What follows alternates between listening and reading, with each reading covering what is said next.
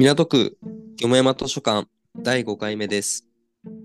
この番組は、ジュニアプロダクトマネージャーの堀井ラミと、ソフトウェアエンジニアの早川俊英が毎回一冊の本をテーマにビジネスをもっと楽しむための投稿をお届けする番組です。え今回は、えっと松尾豊さんのえ人工知能は人間を超えるかという本を読ませていただきました。はいではいですね、うん。で、今回からは、ちょっと思考を変えてというかね、あの、まあ、今まで本のね、結構、えーまあ、読んでみた感想みたいなね、感想戦みたいなのをずっとやってたんですけど、っていうよりも、なんか、もっと自分たちの意見とかをね、話したいなと思いまして、はい。かつ、まあちょっと最近流行りのね、チャット GPT とかあると思うんですけど、しっかりちょっと AI について勉強したいなと思っておりまして、今回から AI シリーズということで、えー話したいテーマを一つ持ち寄って、それについて、えーざっくばらんにうん。話していければなと思ってます。まあ、これから話で、うん、うんすこ、とだよね。そうね。うん。で、まあ、AI シリーズ第1回目、今回は、まあ、タイトルにある通りなんですけど、この AI 時代の、えープロダクトマネージャー、それからソフトウェアエンジニアについて、まあ、淘汰されるのか、それとも、まあ、AI と共存していくのか、みたいなね。そういったところについて、ちょっと会話、話していきたいと思うんだけども、はいはうい。ーん。どう思う？なんか松尾さんはさ、この本の結構最後の方にさ、えー、何？もう、残る仕事、それからなくなる仕事とかさ、話してるじゃんか。うん。あ、近い将来なくなる職業と残る職業か。まあ、ここら辺にね、まあ、プロダクトマネージャーとかソフトエンジニアとかなかったんだけど、うん。さ、チャット GPT コーディングとかでき生成できるじゃん。コードとか生成できるじゃん。うんうん普通にやばくね？え、なんかね、そうそう。強くね？うんえ、使ったことある？チャット GPT で何かこう、仕事、まあ、しなんていうのかな？チャット GPT で、なんか、に仕事させたことある、え、なんか、その戦略とかの壁打ちとか、うん、あと競合調査とかしてもらったことあるかも。おー、え、競その程度合調査か？はいはいはい。とか、あとね、なんか、その、潜在顧客のニーズとかを、うん。まあ、そのマーケットニーズとかの調査かな。うん、うん、うん、うん。まあ、本当に簡単な使い方しか俺はしてない。まあまあ、僕もその程度かな。そのコードちょっと書いてもらったとかはあるんだけど、まあなんかそういった、本当にちょっとした使い方しかしてないけど、とはいえなんかその、なんていうのかな、職業がなくなるのかっていう話に関しては、なんかどれもあんまりその、その職業きれいさっぱりなくなるわけないよねってね、ちょっとずっと思ってて。うんうんうん。わかるわかる。うん、なんかそのツール、ツールに過ぎないっていうのかな。うん。まあ、なんかこう、チャット GPT ではなくならなくていいよね。それはもちろん。あ、そうそうそう。そうだね。うん、あ、そういう意味ね。なんか、もっといろんなものを、その、なんていうのかな。他の人が組み合わせて、いろんな AI 組み合わせて使ったら、その人の役割ってなくなっちゃうよねっていう話をしてるわけか。そう。うーん。複数の AI プロダクトとかもちろん出てきて、うん。で、それらをまあマッシュアップさせたことによって、うん。まあ、ある一定の業務フローとかは、まあ、すべて、例えばもう人間の手を介さできるようになる。なまあ、想像に固くないじゃん。うん。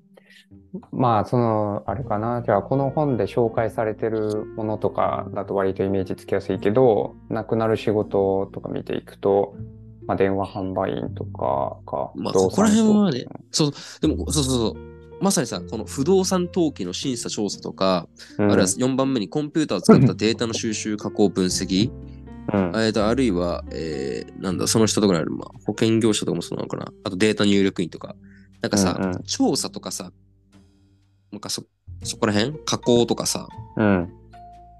まあ、データの扱いはもうやっぱ人間よりもうまいわけじゃん、間違いなく。うんうん。だから金融、財務、税務系の仕事とかの影響が大きいっていうふうに言ってるんだけど。うん。そうだね。そうそうそう。まあ確かにこういう、なんていうのかな。いやまあ今気づいたことだけど、やっぱりこのすごい限定的な仕事をしてるよね。この、ここに書かれているのは。なんか、うんうん。うん、主に、ななんつったらいいのかな。その人がオフィスに出勤してやることっていうのは、だいたい一つか二つみたいな感じに見えあるかなあ。確かに確かに。うんもっとあるし。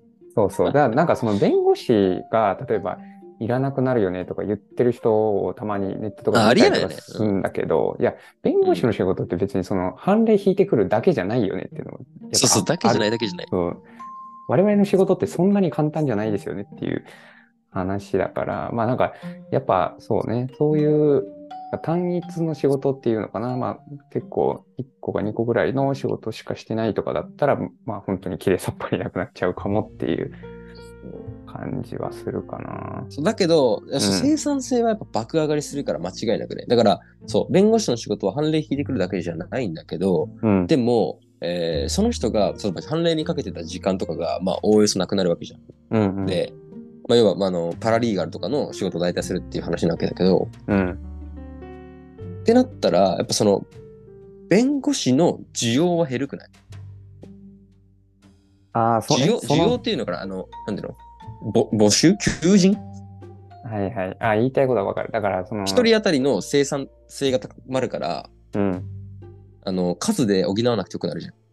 まあ、だし、その簡単な、なんていうのかな、法律系のご相談とかだったら、別に弁護士がいらなくなるとか、そういうことなのかな？なんか気がしてて、うんうん。なるほどね。そう。まあ、それはでもそうだね。うん。だからまあやっぱ AI が台頭し、ここまで台頭してくると、もう世の中のもうあありとあらゆる業界のその生産性ってものがもう本当に飛躍的に改善するはずだから、うん。ま、まマジで処分時間とか超増えるんじゃないのかなって期待してるんだよね。ああ。いや、そうなんだろうけどな。なんかあんまり、あんまりこう、まあ、まだ全然うまく使いこなせてないから、なんだろうけど、うん。まあ、ちょっと当初にちょっと立ち返るとテーマにね、うん、うん。ソフトウェアエンジニアどうどうです？ソフトエンジニアの仕事は、まあ、まずコード書いてる実感が本当にソフトエンジニアでは多いのかっていうと別にそんなことない。なんかうん。多分大きい会社のソフトエンジニアって7割、6、7割ぐらいの時間をなんかドキュメント書いてると思うのね。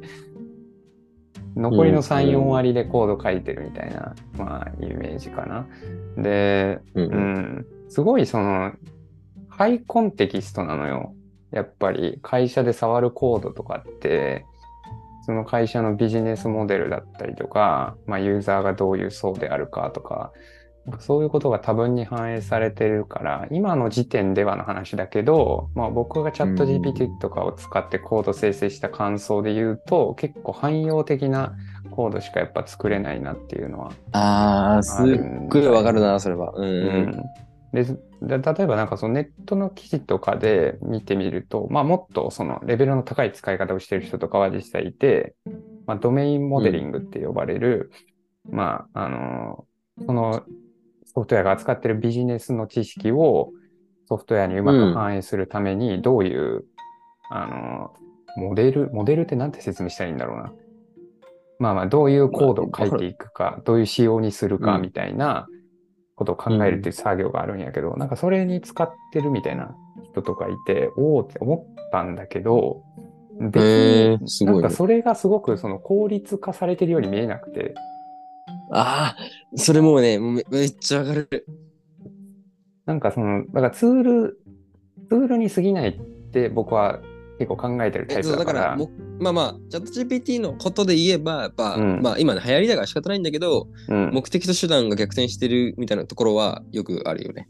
そうだね。だからそういういや普通に使わなくてもいいとかうんですかね。なんかえ、会社まあでもソフトウェアに、うんうん。だからその会社で書く文章とかさ、例えば自分が担当してる、今回担当した機能開発のこうドキュメント書いてくださいみたいな仕事があるとするじゃん。どういう何を解決しようとしていて、どうしてこういう方法を取っているんですとか、そういうことを説明する文章を書きたいときに、それをなんかじゃあ AI に書いてもらおうとかって思えるのかっていう。のが結構あるんだよな。なんか、うんああ、だからさ、か壁、あまあ AI っていうか、まあ今多分その、あの、げ言語のね、生成モデルの話してると思うけど、うん。あのーまあそれで言うとさ、やっぱ壁打ちじゃないの？だから、一旦作ってもらって、うん。なんその何、テーゼ、アンチテーゼみたいなさ、あるじゃん。あの消化させるみたいなやつ。うん。そうそうそうそう。あああいう使い方が多分一番なんかメインになってくるんじゃない？うん。うん。それ戦略を引くってなっても、その戦略をまず考えてもらって、うん。それから自分の中にある仮説とすり合わせして、でもここはこういう懸念がある、これが考慮できてないと思いますっていうのを投げて、あ、わ、うんかりましたみたいな。じゃあ、そこ考慮した上で再度、えっ、と、提案いたしますみたいなのを繰り返すみたいな。はいはいはい。もし自分も気づいてなかった、そう、観点とかもらえたり。あうん。まあその、なんかアイディア考えるときとかでも、うん。こう、今まではうーんって机に向かって考えてたのが一旦出してもらうみたいなことができるようになった。あそうそう、そういう使い方がすえ。げえ、まあ、対話型っていうのもあるのかもしれないけど、うん。まあ、メインなんだろうなっていうのは感じるけどね。まあまあ、それは本当に確かにね、いい使い方っていうか、そう思うわ。で、なんかこれから、なんだ、どんな職種でもある程度ね、そのホワイトカラーの職種と同じことでも、うなん、か、その人と、まあ、サトシとポケモンみたいな感じなのかなと思ってて、ちょっと、はいはいちょっと妄想みたいな話になるんだけど。相棒。相棒が、そうそうそうそうそうそうそう。なるのかなと思ってて。うん。そう。まあ、なんかそれは言えてる気がすんな、めっちゃ。うん。うん。なんかそれこそ、さっきのそのドメインモデルの話じゃないんだけど、うん、そうな今のままだと、当たり前だけど汎用的な、なんか一般的な答えとかしか入ってこないじゃん。うん、でも、その人が働いてる状況だったりとか、あるいは、まあなんだろう、その人自身のバックグラウンドとかね、いろいうろん。なものとかを考慮して、まあ、えーまあアウトプット出てきてほしいじゃん、本来。まあ自分のアウトプットをするんだったらね、うん。うん。それを。ってなったら、なんか、えっ、と、一人一人多分その、なんかモデルを、なんか持つ時代が来るんじゃないのかなと思ってて。おー、面白いですね。なるほどね。自分専用の学習済みモデルみたいなのがそう。それこそ、そのなんかそう、学習モデル作れますみたいな。うんそう。なんか、前なんかね、社内とかで、なんか、あ絶対ダメなんだけど、うん。なんか、社内ので、えっ、と、にあるそのデータベースに対して、そのクエリを書きたいってなった時に、うん。まあ、クエリ書いてくれるじゃん、普通に。うん。だけど、一般的なクエリじゃなくて、その社内の、そので、あのーデータベースをね、うん。えーそう対応したクエリを書いてほしいから、そのスキーマを食わせるみたいな。まあ、やってる人いないけど、うん。やったらできるらしいんよ。絶対誰かやったでしょ。まあいいや。知らんけど、ややばすぎるけどね、やったら、本当に。もう、ま、俺はやってないです、マジで。はい。うん。なんですけど、まあ、できるらしいんよ。うん。うん。で、みたいな感じで、でまあでもそれが、あの、限定的なね、クローズドの状況で、その、まあ、あの、クローズドな状態で、その、ん管理できるんだとしたら、まあ、うん。そういった懸念でもないじゃん。まあ、あれはさ、オープン AI 社が管理しているオープン、うんあのオープンソースの、まあ、あの、プロダクトだから、めちゃめちゃそういう、あの、懸念点があるけど、うん。うん。しあの例えば、買い切りで、例えば、あサブスクリプションとかで自分だけで持ってるんだとしたら、うん。で、データのね、流出リスクとかがないんだとしたら、まあそういう使い方もあるなと思ってて。だったらうんめちゃめちゃ使えると思うんだよね。だから本当に、サトシと何十年も冒険してきた、あの、ピカチュウだからこそ、あの、うんここではよけて、ここではアイアンテールすればいいんだな、みたいなのがわかるじゃん。はいはい。あでも俺、そうだね。っと関係ないけどさ、だって、なんか、ポケモンってさ、なんか、テレビで見るとさ、なんか、避けろとか言って避けてるの知ってる？あ、そうなん俺ちょっとポケモンアニメちゃんと見たことあ知らない んだ。うん。ちょっとあの、ポケモンユーザーどのくらいいるか知らないですけど、うん。俺まあ、ゲームとかも好きなんだけど、ポケモンの。うんうん。まあ、アニメもちょこちょこ見るんですけど、うん。ゲームだと当たり前だけどさ、4択のどれかの技を出して、まあ、その命中率とかに従って出る出ないとか知らないんだけど、うん。あの、テレビ版だと、あの、避けるとかができるんですよ。あれ、そういうことなんだ。技の一種みたいな感じで出してんのかな。サトシが、あ、危ない避けろみたいな。ピカうんみたいな。ちょっと関係ないですけど、話されちゃったんですけど、うん。まあ、そういう、その、ほ堀井が求めてるうん。やりたきうん。を、考して AI が、うん。そのように振る舞うみたいなことができると、そうそうそうそう。まあなんかそういうふうになるんじゃなかろうかみたいな。ふうにちょっと妄想しております、私は。まあ、現時点でもそ、できなくはない気はするけど。あ、そうだね。うんだからまあうん AI を、まあそのうんツールとしてね、まあどれくらい使いこなせるのかっていうのが、多分今後、あの、あらゆる職種で結構肝になってくるのかなと思うんだけど、まあそれをうん安全に使いこなすってなってくると、まあそういうふうな使い方が考えられるね。自分たちでね、学習させるみたいなステップが必要になってくるのかな。まあ GPT 自体が、その現時、あのチャット GPT の話だけど、とかまあ普通に GPT の API とかでも、API、うん。まあその事前に知識をこうちょっと入れて、出力を変えることができるわけですよ。まあ知ってる人多いと思うけど、 few、なんていうんだっけ、 few-shot learning っていうのかな？ few-shot learning。忘れちゃったけど、なんか従来の AI の世界からすると、まあ、 few-shot learning じゃないよねみたいな言い方をしてた人いたけど、まあ、その、多少自分たちのコンテキストを食わせて、ちょっとこう、出力を変えてもらうみたいなことは、一応普通に今の時点でできてるうん。か、確からに確かに。間違いなく、その、今後、なんていうのかな、あの、今言ったような自分の会社の状況とかをよく知ってるようなモデルを作るとか、まあ、あるいは、その、GPT を各社でホストして、なんか、知識を入れてったりするみたいなことはできる気がするね。うん、できる気がする。なんか全然できる気がするよね。うん。そうそうそう。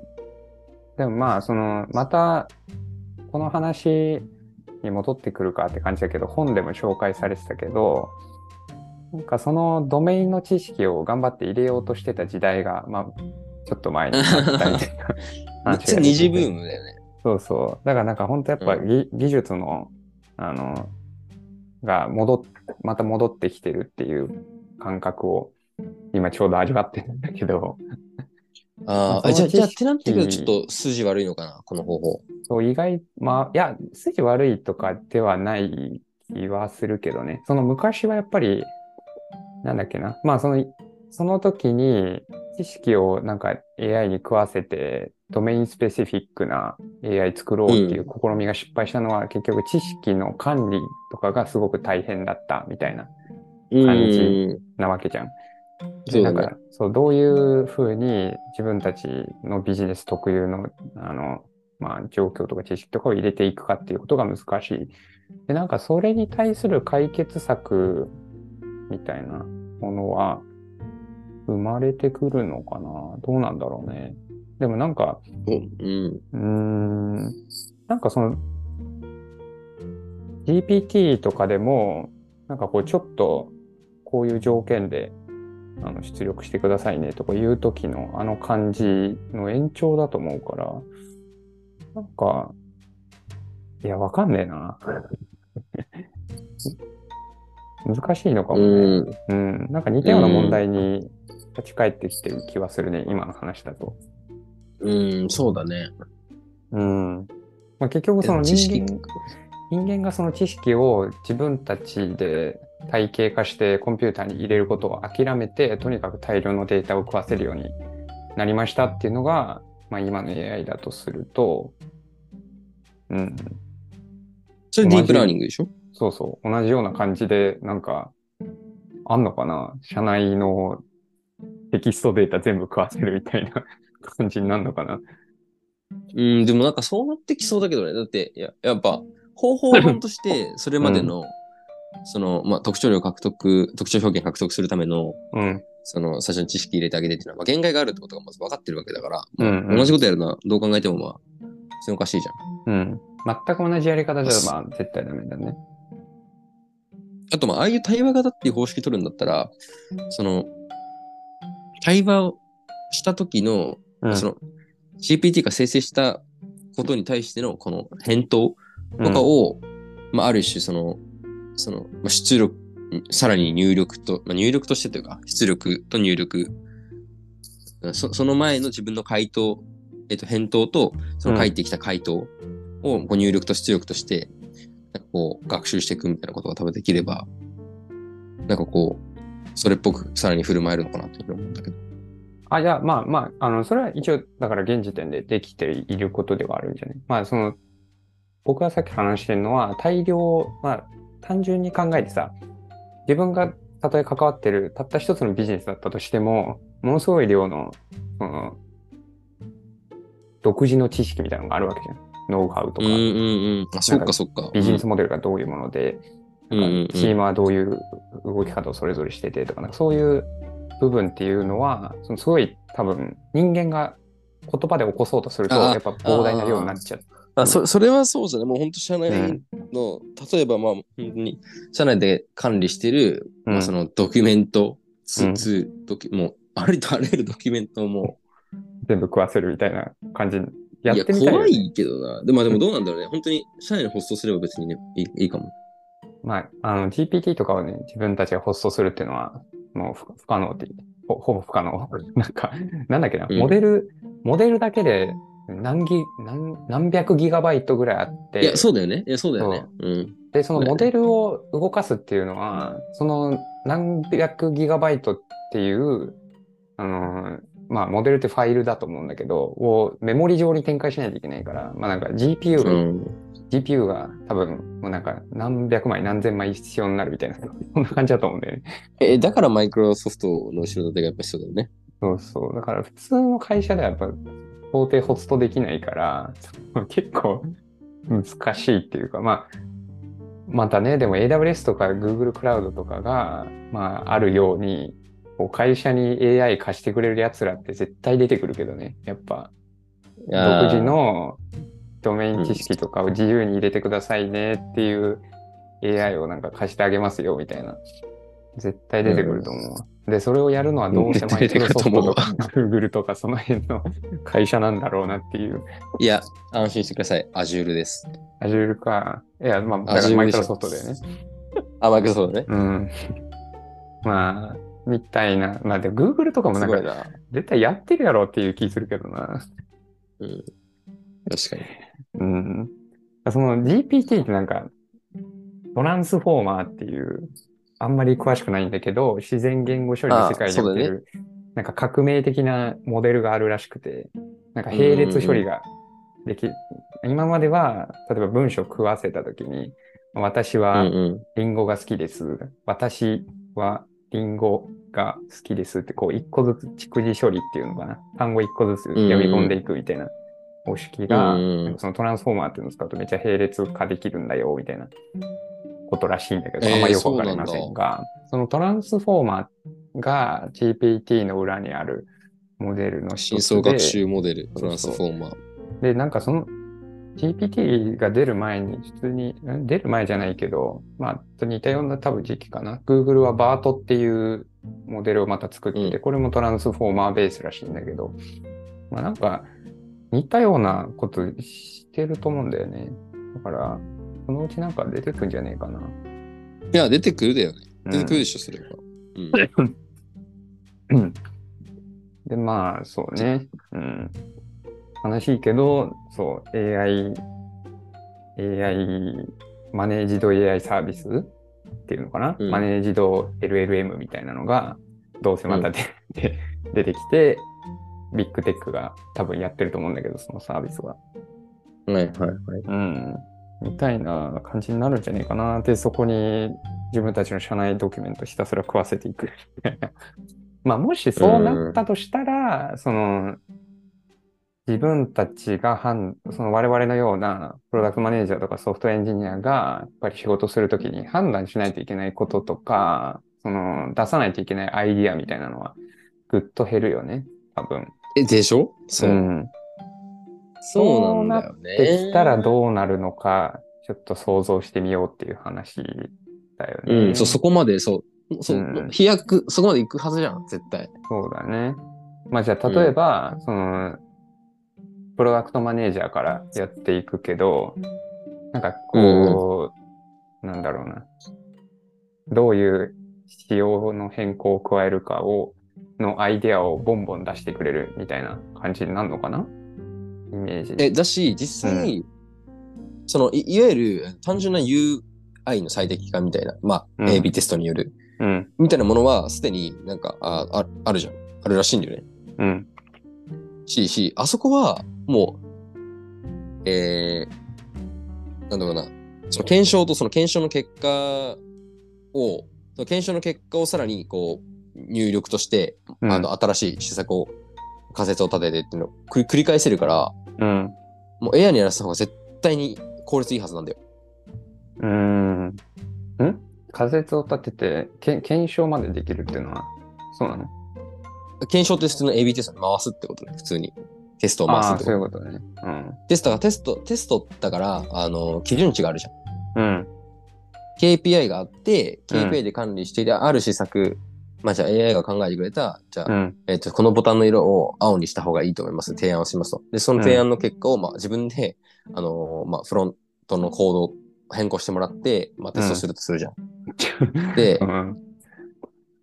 まあまあ、まあ今、うんまあ、そうそう、までやったとして、検証しました。うん検証終わった後に、えーじゃあまあ、えっ、と、100%以上の改善なのか、うんはいまあ、100%, 100%未満の、うん。えっ、と、まあ、改善なのかわかんないけど、その結果に応じて、えーそれを学びとして、じゃあ、さらに、その、また次じゃあ、あ、青じゃなくて、うんあオレンジの方がいいと思うみたいなことを、まあ、やるやれるわけじゃん。うん。うん。みたいな、その UI の最適化みたいな文脈においては、あの、圧倒的になんか、えーそれは、それは取って変わられるだろうなっていうふうに思うけどね。そうだね。今の話は確かになんかもう想像つくよね。完全に自動化することができるみたいな。まあ例えばその、できる。うん、プロ、今みたいなプログラムってなんかもう現時点で書ける気がするしね。でしょ？うん。だから例えば、まあでも、うん。そう、なんかターゲットとするボタンが決まってるとするじゃん。まあこのボタンの色が赤か青なのかみたいな。うーん、うん、なんかその、いいける気がしてきたな。まあでもそんな単純じゃないんだけど。うん。え、でも AI だったらできると思う。AI だその、要はもうこのプロダクトの、まあ、うんそのボタンのが青か、あ赤か青がいいかとか、そそそのレベルは、まあそもそも別に AI の力なんて変えなくていいけど、うん。そそのプロダクトの、その事業 KPI として置い、事業 KPI として置いてるもののをうん改善させるっていう、これがミッションなわけじゃん。うん。グロースハックなわけじゃん。うん。だから、どこを、まあ、やるのかっていう、その、まあ、選定、そのコンポーネントの選定とかも、まあ、もちろん仕事になってくるし、じゃあなぜそれをやるのかっていう、うんそのコンセンサスを取るための、まあ、理由付けも必要になってくるけど、まうん。うん。あ、それも、まあ、単純なプログラムじゃ多分無理だと思うんだよね。そうだね。でも AI だったらできるような気がしてて、うん。今の話でも、でも面白いね。確かにそうだね。ただ、現時点で GPT の API ってあるじゃん。うん。もう、あれ、あれ、このじ、今この時点で作れる、なんかそういう自動 AB テストみたいなのって確かに結構想像ついてきたわ。だ例えば、あの、文言に絞ってっていうことになるそう、けど、そう、そう。そう絞ってとかだったらできるよね。マーケティングと同じだもんね。アプリの文言の候補を GPT に、まあ、10個、20個とか出してもらって、それのそれぞれについて、まあ、それぞれそれぞれリリースすることになっちゃうから、まあ、そんなこと本当にできんのって感じだけど、まあ、そういうことだよね。でも、候補、そういう候補出しみたいなのを今まで自分でやって、で、開発サイドに投げてみたいなことやってたのが、まあ、もし、パッてリリースしてもいいんだったら、そのワード出しのとこからもう自動化されてるっていうことだもんね。で、AB テストの結果を見て、いいか悪いか判断するっていうのは別に AI いらない、ただのプログラムでできるからね。そう、ただのプログラムです。うん。それはそうだね。で、そのな結果を報酬として与えて、うん。みたいな。はいはい。なんか精度向上を狙うみたいな。まあそんなうまくいくかちょっと俺もよくわかんないけど。うん。うんそうね。自動でそういう仮説を立てて検証するっていうサイクルが自動化できる感じはするな。今の話だと。そうでしょ？うん。それがすごい今の例は分かりやすくていいなと思う。そうだね。AI 単体でっていうより、なんかこう自動化させるようなプログラムとかとうまく組み合わせると、もちろん。うん、すごい効率よくできそうだね。そう、だから単純な UI の最適化みたいなところで言ったら、うん。なんかそういうことできると思うんで、であの、うんまあ、その社内でちゃんとログ管理とかしてるんであれば、そうんのユーザー行動とかちょっとした数字が、数値がわかるわけじゃん。そのうん滞在時間とか、まあ、そのエンゲージメントとかね、うん含め、わかるから、えーっと、でさらに言えばそれが一般的に見て高いのか低いのかみたいなことも、まあ、大体わかるわけ。うん。そうそうそう。そういうのと組み合わせると、あここをやった方がいいんだみたいな課題の特定とかからできるような気がしてて。うん。それって、PM の一番クリエイティブな仕事じゃないよね、おそらく。そう、そう。一番クリエイティブじゃないと思う。もう一番端っこの仕事だけど、多分それこそ、日々の業務のどれぐらいを占めてんの？ジュニアだったらめちゃめちゃ占めてると思ああ、なるほどね。う。そういうこと。うん。まあ、ジュニアの仕事が楽になるんじゃない？なんか。うん、そうだと思うね。うん。まあ、あと、まあ、やっぱ制度によるんだけどね。そんな単純じゃないからさ。うん。そもそも、まあ今、今こういうこと風に言ったけど、だって、ね、ボタンの色変えました、上がりました、くらいの世界線でやってるプロダクトって、いやいや、何期、何期目の事業だよみたいな話じゃん。まあ、うん。そうだね。まあ、そんなかん単純じゃないし、当然そのフロントの変更だけじゃなくて、うん。例えば、まあ、ある、えー、なんだろうな、まあ、そのね、ロジックのね、変更とかも伴うとうん。なってくると、まあ、そう単純じゃないじゃん。そうだね。まあ、それに、やっぱりその辺の話も判断が必要だよね。そのビジネスに精通した人が、そういうアイディアを通すべきか否かみたいな。あ、そう、でもそれを通すべきか否かっていうのは、もうすでに、えっ、と、今現段階で、うん。なんていうのかな、えー、そのなんていうの、ちょっとそのジュニアが作ってきたものに対して、その、レポートラインのね、その上の上長が、あの、そのレ、判断してるわけじゃん。うん。リリース判定。うんうん。リリリース判定っていうか、リリースしても良いかどうかっていうの、うん。だからそこは別に変わんないじゃん。だから、うん。GPT がとにかく複数は、まあ、かやっぱ、なんていうかな。えっ、と、オーダーに応じて何個も考えられるっていうのが、まあ、俺生成 AI のめちゃめちゃすごいなと思ってて、うんうんそうだね、そうだね。そう。打ち手をもう無限に考えられる彼らは。だかうん。ら、そうだから、レビュー通すまで、あレビューとかその、承認もらえるまで、とにかく打ち手を考え続けられる。うん。うん。そしてそのスピード感。なんかこう、人間がボトルネック感はやっぱすごいあるな。そう、あるよね。うん。だから、ただ結局その出てくるものの、うん。で出てくるそのアウトプットの、まず質はだからどうなんだろうっていう、まあ当然さっき言ったドメインに依存してる部分もあるし、ドメインナレッジにね、依存してる部分もあるだろうし、そう、まあそう単純じゃないからさ、そのボタンの色を変えるとか、さっき例に出したけど、文言がどうとか、うんいやでもそのレベルの多分意味だっていうのは。例えば、まあ俺全然知らないけどさ、例えば、あの、普通に調べて出てくるけど、うんでグノシーさんとか、うん。あのーなんだろうな、Z ホールディングスさんとか、うんゾゾタウンさんかな？とかが、あの、よくさ、その、推薦アルゴリズムとかを、うん。ニュースとかさ、あの、リコメンドのさ、推薦のアルゴリズムとかを、はいまあ、こういうふうに変更させたことによって、みたいな。で、あれも一応でもテストした、自体してるわけじゃん、AB テスト。うんうんね。で、AB テストの一環として、えっ、と、そのアルゴリズムを変更したっていうようなことだけど、じゃあ、あれって、提案できるんだっけ？みたいな。うん。あ、そうそう。でもそういうの本当思うわ。いや、なんかもっと単純な話だけど、なんか、こう、なんていうのかな。何かを改善するっていうのにとどまらないものっていっぱいあるじゃん。 Slack がうんうんハドルを追加しましたとかさ。ああ、だから、でも、えあれもね、改善なんだよ。だから。いやいや、あれはプロマネ的な改善。あ、そうなんだ。うん、そう。え、だから、あれは、だから、えーちょっとま多分ね、俺、ビジネスモデルによって全然違うからさ、ビジネスモデルと KPI も違うし、あの、うん。あプロマネの全て読んだから多分理解してると思うけど、うんえ NSM とかも違うじゃん。はいはいはい。でさ、そうそうそう、 Slack とかの場合はさ、まあ、サブスクリプションモデルで、おそらく churn rate とかが、えっと、最大、の重要指標、トップ KPI だと思うけど、うん。えっ、と、特にその、この、なんかユーザーの、1日の、有あたりの1日の利用時間とか、うん。そこら辺とかは多分見てると思うんだよね。あの、んうんエンゲージメント高めるために。うん。じゃあ、そうなってきたときに、みたいな。今までは、さ、 Zoom とか、ほ他の製品を使うために一回離脱してたんだけど、みたいな。うん。うん。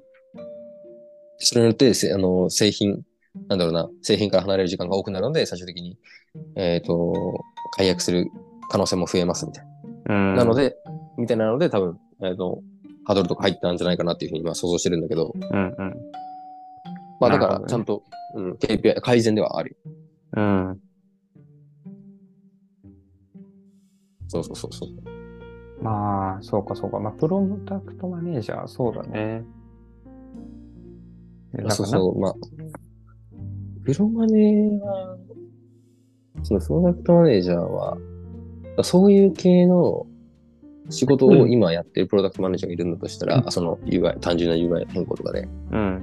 結構、大体できるんじゃないかなっていうふうに思ってる。うん。でやっぱ彼らは常に学習をして、どんどん成長するから、進化するじゃん。本当に飛躍的に。うん、指数関数的に進化するから、今俺が難しいってこととかも、まあなんかできると思うんだよね。用具に。そのうち。なんか AI がどうっていうか、なんか問題の切り分け方な気がするんだよね。その AI の性能が向上したから今言ったようなことができるようになるわけじゃないと思うんだよね、俺、それ。うんうんうん。うん、この、この部分では、こういうタスクが得意なモデルあるいはプログラムがありますから、それを適用しましょうっていうレベルまで作業をこう細かく分解していけるかどうかっていう話な気がしてて、うんうんうん。そのさっきの話で言うと、なんか仮説検証の部分は、例えば UI の文言を変更するっていう作業一つを取ったときに、それはそのまず文言の候補出しをして、その文言を、あの、その文言の変更をソースコードのところに加え、加えるっていうか、まあ、ソースコードを書き換えて文言を変更して、っていう感じで、こう、いくつかの作業単位に、作業単位というか作業に分割できるじゃん。うんうなんかその分割をどれだけうまくやって、それぞれ適材適所の AI を割り当てていくか AI でも別にただの自動化プログラムでもいいけど、プログラムでもいいけど。そうそう、を割り当てていくかみたいな、まあ、問題だから、なんか、うーん、なんかこう AI 自体の発展って言うんかね、それは。うん。うん。っていう気はなんか話聞いててしてきたな。うん。まあまあ、そんなことどうでもいいのかもしれないけど、それは別にそそうです、そうじゃないです。どちらにせよ、まあでもそうそういうことだよね。なんか、うん。うん。あの、なんか話してて、ちょっとだんだん分かってきちゃったっていう感じになってきたけど、まあ結局その日々の仕事の中で、自分がやっている作業っていうのをすごく細かく分割してって、どこに AI っていうかまあテクノロジーをうまく取り入れることができるかみたいなのを考えていくっていうことが、なんかどんな職種にも結局求められるようになりそうだねっていう話。なのかな、今のは。ええそんな一般化され、なんか一一般般的な結論にしたくないな。つまんない 当たり前じゃん、そんな。まあでもそうだよね。えでもなんかね、それを、それをちょっと思って、なんか社内で、その、GPT をどういうふうに使ってますみたいなノウハウを公開してる人とかいたけど、やっぱなんかその、その人がどういうプロンプト入力してるかとかより、問題の切り分けのうまさになんか感動するんだよね、大体。うん。ああ、なんか、なるほどね、ここの部分を代替してるんだ、みたいな。なんかそういう感動の仕方？いや、まあさ、今さ、話のそのスコープがさ、どんどんどん GPT にと閉じてきてるからさ。GPT を一つ使うってなってくると、そうそううんいうふうな、どこに適用するかってなるけど、うん。AI 時代のプロダクトマネージャーソフトウェアエンジニアってなってきたら、うん AI 時代っていうのが、まあ、2030年とかあるいは2045年とかを指してるって、まあ、仮定するじゃん。まあ、要は、彼らのその、まあ、おおよそシンギュラリティに来たみたいな時代ね。はい、と言われている、今の時点ではそう言われている時代。はい。ってなってきた時の話をしたい。いや、でも俺たちの想像ってそのレベルでも、はるかに超えてるか。ら、うん。そう。はる今言っかに超えてるから。たぐらいのことしか想像できてないんだよな。まだからそう、俺は結局、そう、うんなんか、そう、だから、プロダクトマネージャーの仕事って、まあもちろんその、まあ、プロダクトの成長に責任を負うことってだと思うんだけど、俺はあ、ね。うん。だから、えだからそのゴールとかの設定とかもマネージャーがやっぱそのすする仕事だしね。あの、うんうん成長が鈍化してきてるんだったら、じゃあゴールっていうのは変えた方がいいんじゃないかと書いたりとかね。あの、今今の、あのう運用上の糧がないんだったら、じゃあゴールをもっと上になんか上げようとかね。うんうん。そそういうことが俺はできないんじゃないかなっていうふうに思ってたの、思ってるのよ。うんうんうんうん。そう、だからいそ、そのあるフレームの中での、うん。えっ、と、その最大値を取るみたいなことがすごく得意なのかなっていうふうに思ってて、まあ、プログラムとか AI とかっていうのは、うんうん。まあ、将棋とかに見られるようにね、思うんだけど、探 探索みたいな話なのかな？そうそうそうそうそうそう、なんだけど、うん。そこのフレームを超えて、その人間って、そのモデリングができるじゃん。その抽象化できるじゃん。抽象化して、一旦離れて、うん。じゃあ、今こう、あの、外部環境こうで、内部環境こうだから、さらにゴールをここに置いてみようと。で、ゴールをこう置いたときに、プロダクトをさらにこういう方向に持っていかなきゃいけないよねっていう、その舵取りの役割があると思うよね。うん。プロダクトマネージャーって。うん。でそのそのハンドリング、事業のハンドリングって、これできるんだっけ？そこができちゃったら、結構いらないかなって思うけどね。今のなんかその一連の思考プロセスをまあなんか真似するようにプログラムするとかっていうことになるのかな、なんかそれもでもやっぱ想像つか、想像つかないんだよな。なんか、うーん、うん、まあ自分がいまいち多分こう AI の、なんて言うんだろう、波に乗り切れてない感を自分では感じてるんだけど、なんかこうに、所詮人間が指示を与えないとダメっていうイメージをどうしても持ってて、僕は。あもちろん、その松尾さんも最後におっしゃってるけど、まあ、その、うんね人工知能が人間を支配するみたいなことは、まあ、まずありえないと、当然。あ、いや、もうそんなことはもう土台ありえないと思ってるし、俺は。そうそうそう、どどど土台ありえないから、そ そうそうなんだけどって、いう話じゃなくて、今のとかで言うと、やっぱりその、何考えてほしいかっていうことから、自動で考えてくれるみたいなイメそうそうージじゃん。そう堀さんが言っだからてんのって。そう、あ、あ、ああたか先生とかが言うようなね、その、イシューだよね、まず。そう異臭をなんかとかをその、持ってくるみたいなのは、じゃあ異、異臭を持ってきてください、みたいな指示出さないと結局無理だと思ってて、だなんか、まあそうだね。うん、まあ、それが結局無理なんだったら、まあ、うんまあ普通に PM、まあ PM と一緒にやるのがパートナーみたいな話になるよね。さっきのサトシとピカチュウみたいなアシ。スタントアシスタント日記を本当に出られるのかっていう話だよね。無理だと思うんだよな、俺。アシスタントっていうからにはさ、提案してほしいじゃん。最初っから。あそうそうそう。え、でも、あのーいや、でアシスタントっていうからに提案してほしいじゃんって言うけど、その、なんていうのかな。何を提案してほしいかすら言わないで提案してくるってなったら、それはもうアシスタントじゃないじゃん。そいつに仕事でも任せられる。間ってさ、それまずすごくない？当たり前だけどさ、人間ってさ、相手が何をしてほしいのかとかさ、うん。そういうこと考えてさ、こう振る舞うことができるじゃん。うん。す当たり前だけど、チャット GPT がさ、なんか、プロンプト打ち込み始める前に、なんか話し始めることないじゃん。え？え？どうプいうこロンプトを打ち、プロンプトを打ち込み始める前にと話し始めることってないよね。あるいは、と打ち込み始める前に？だから、うん。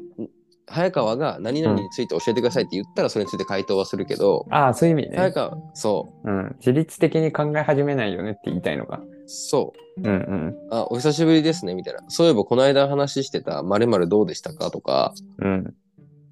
あの、そういえばこの間質問してくれたあれについてなんですけど、進捗ありましたよ、みたいなこと言い始めないじゃん。うん。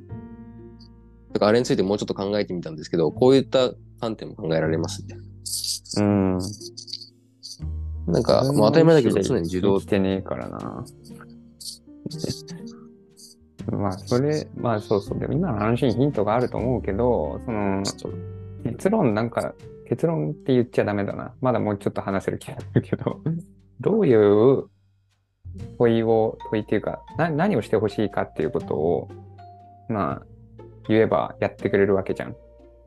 で、その、うんその指示の与え方がどんどんこう抽象化、抽象的になっていってもいい回答を出せるようになっていく感じになったら、すごいよね。うんそうそうそうそう。そうどんどん入り合いになればなるほどさ、抽象的じゃん、課題ってそいううのが。そうそう。じゃあこの、かこのプロダクトを1年で売上2%伸ばしてくださいっていう指示だけ与えるっそうそうそうそうそうそうそう。ていうそうことだよね。そうそうそう。うん。そうそうそうそうそう。すごい簡単じゃん。株主からしたら株価上げてくださいみたいな。で、経営者からしたら売り上げ上げてくださいみたいな。で、事業責任者からしたらみたいなさ。うんうん。そそのレベルのさ、素人的な考え方なんだけど、うん。なんか、いろんな、その、売り上げを上げた人の何やりましたみたいな記録日記とかなんかうんなんでもいいんだけど、まあ、あるだろうね。うんうん。めちゃめちゃ食わせまくって、で、今の指示をポイって与えたときに、なんか、こういうす、あの、これこれこういう風に物事を進めていって、みたいな、そういうストーリーを書いてくれるみたいなのはあり得るのかもね。え、でもあり得ると思うな。まあ、また、うんまた生成 AI にちょっとあれしてるけど、まあでもそうだ、できると思うよ。いや、でも生成 AI に話は終始しちゃうのは、ちなみに俺はそれは OK だと思ってて、基本的に。ななんでかっていうと、あの、外の世界にえ基本的に影響を与えられないようにできてるから、今は。人うんうん。人間がまあそのテキストを読んで、あこういうことやればいいのかっていうふうに理解する必要があるわけじゃん。まあだから、その基本的に仕事をどういうふうにやったらいいですかみたいな文脈においては、出力は絶対テキストであるべきだと思うんだよね。そうだね。人間がまずその理解できるというかねそうそう。形になってるから、それが人間が読んだときに、あ、これはその思考のプロセスだっていうふうにテキストを読んだら理解できるわけじゃん。だから、通常のプロダクトマネージャーだったらどういうふうに考えるかっていうその思考のプロセスっていうのを表現する上では一番テキストが多分適してると思うから、。オッケーオッケーオッケー。別にそれはいいとわかったわか思う。うん。うん。で、で、ちょっと待って話それたけど。うんでいや、で、まあ、さっきのあれに戻るけど、1年で2%売り上げ上げてくださいっていう指示を出したときに、本当にやってくれるのかっていう話ですよね。やってくれるのかっていうか、その2%のうんだってさプロダクトマネージャーなんかさ、責任を負わなきゃいけないじゃん。うんうんまず前提。うん。まあ責任なんて負えるわけないじゃん。AI が。あ、まあ、それは別にいいんだよ責任っ。て負えないじゃん。それはじゃあ、その、その AI のご主人様である堀井さんが責任を負ってくださいよ。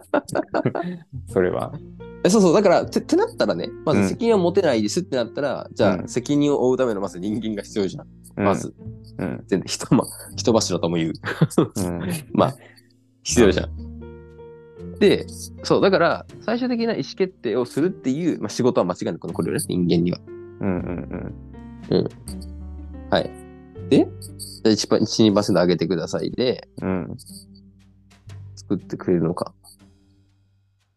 まあ、いけんのかもね作って。くれるのか。うん、でもさ、いや、だから結局さ、人って、じゃあ、じゃあ今、今の話でさ、一つのそのロールで考えても、うん。その、AI はその責任を負えないから、うんまあ、必ずその AI がえー提案してきたあー打ち手とかに対して意思決定をする人間が必要なわけじゃん。ってなってきたうんら一つのロールに対してまず人間は間違いなくいると。うん。ここの人間がいなくなることないと。うん。ってなってきたら、じゃあ人、えっ、と、まあ、他のロールにも全て同じことが言えるから、うん。で、えっ、と、なんか他のその共同する、うん。えっ、と、職種の人とかに対して、うん。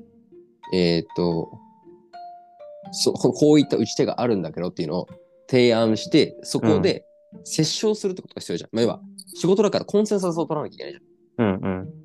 もうまず、まずそそやっぱそれがやっぱ仕事の大部分だと思ってて、じゃあそのコンセンサスを取るってことがもうできないよね。AI じゃ。当たり前なんだけど。うん。そうだね。まあでも人が、人がもうそのロール、一つのロールに対して一人の人間がいるってことは、うん人がいなくなることがないから。だから、すべて AI だったらいいんじゃない？逆に。だから自動運転よく言うじゃん。自動運転も、車車間通信とかで全部、なんか、AI だったら、うんあの、ま、ず、ま、渋滞なんて100%起こり得ないみたいな。事故も起こり得ないっうん。て言うけど、そこに人が、うん、動かす車があるから問題なんだ。うん。うん。で、同じような話で、そう。一つの組織って、組織の中に、人が一人でもいる以上、すべて人がいないといけない、うん。うん。うん。みたいな。うん。結局、そうだね。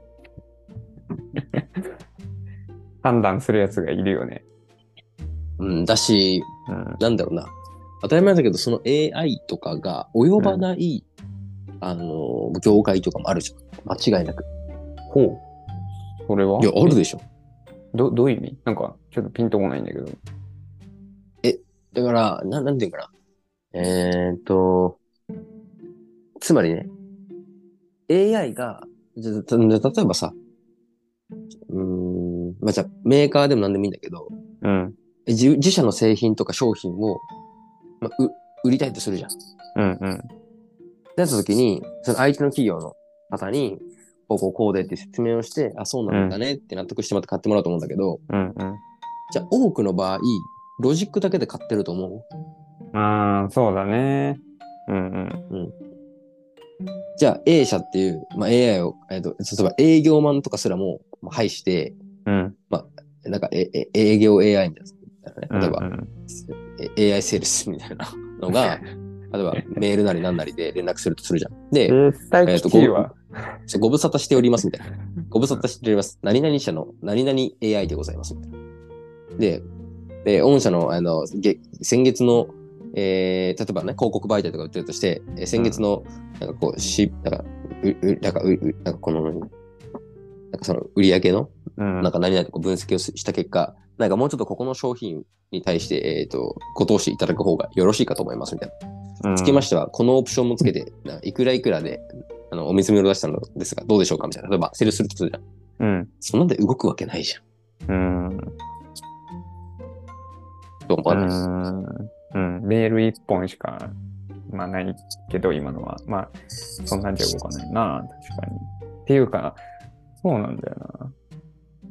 うんでだから、その、社会の、社会の構造を考えたときに、その、うん。テールのテールのテールというか、もっとこう、なんか、なんていうかな、街のね、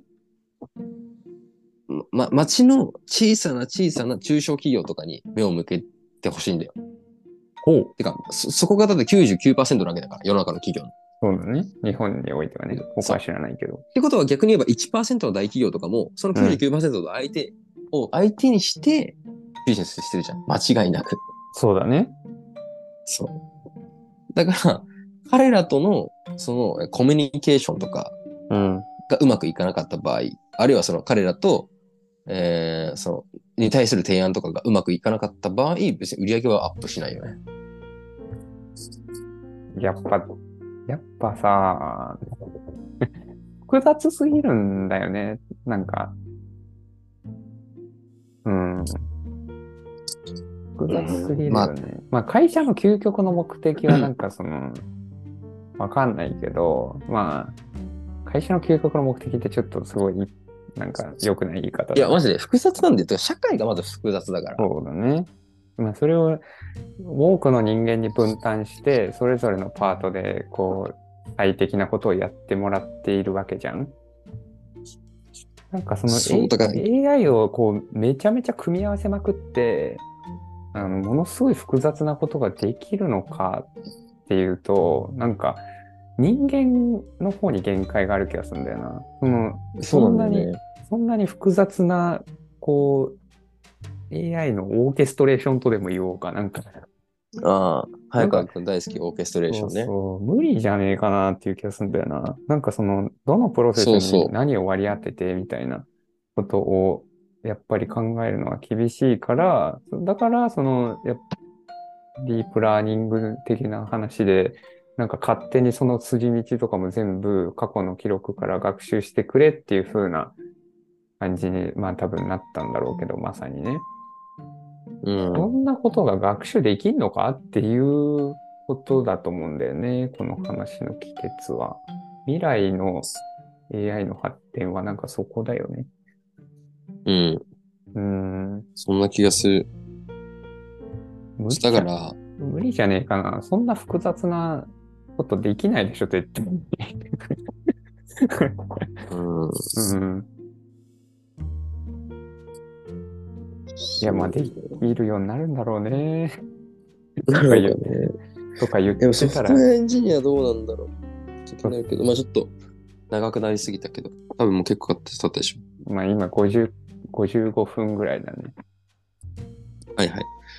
ちょっと続き次回話しましょうか。そうですね。まあちょっとソフトエンジニアのあの例がまだ全然出せてないから悪いけど、前次回でそれを話すという感じでいいかな。うん、話しましょはい。まあ、今回はちょっとプロダクトマネージャーのあの例をメインで出したっていう感じですね。はい。